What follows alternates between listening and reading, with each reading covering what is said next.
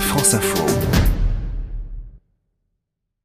Bonjour Émilie. Bonjour Yacine, bonjour à tous. Explication des mots de l'info avec vous.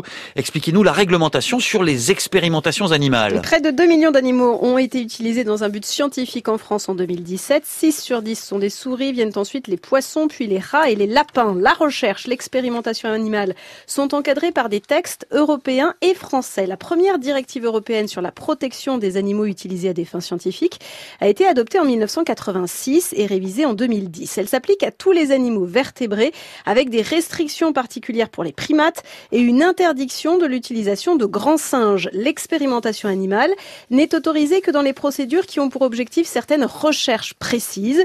L'utilisation des animaux à des fins expérimentales n'est autorisée que dans les cas où il n'existe pas de méthode de substitution satisfaisante via une procédure d'agrément. Les projets ne peuvent débuter que s'il a été démontré que l'utilisation d'animaux était justifiée et que les avantages escomptés l'emportaient sur les préjudices causés aux animaux en prenant en compte des considérations éthiques. Le nombre d'animaux utilisés dans un projet doit être réduit au minimum. Les conditions de vie et les méthodes utilisées dans les procédures doivent minimiser la douleur, la souffrance, l'angoisse inutile chez les animaux.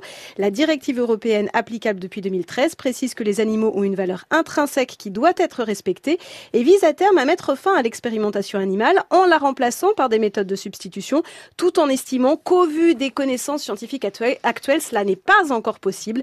La directive est appelée à être révisée. Et cette directive européenne a été transposée en droit français, c'était en 2013. Avec plusieurs arrêtés d'application sous la responsabilité du ministère de l'Agriculture, la règle centrale en France comme ailleurs en Europe repose sur le respect de ce qu'on appelle la règle des 3 R. Remplacer l'expérimentation animale lorsque des méthodes substitutives sont validées, réduire le nombre d'animaux utilisés sans compromettre les résultats scientifiques et raffiner les procédures de refinement en anglais, c'est-à-dire les améliorer pour faire en sorte de diminuer la douleur. Une expérience sur animaux n'est licite que si elle est nécessaire et irremplaçable. Tous les personnels qui manipulent des animaux doivent posséder une qualification appropriée. Tout établissement, éleveur, fournisseur ou utilisateur d'animaux à des fins de recherche en France doit être agréé pour 6 ans en lien avec un vétérinaire, une structure du bien-être des animaux. Des inspections régulières doivent être réalisées. Tout projet de recherche qui inclut le recours à l'expérimentation animale doit obtenir l'avis favorable d'un comité d'éthique en expérimentation animale. Il doit une autorisation délivrée par le ministère de la Recherche.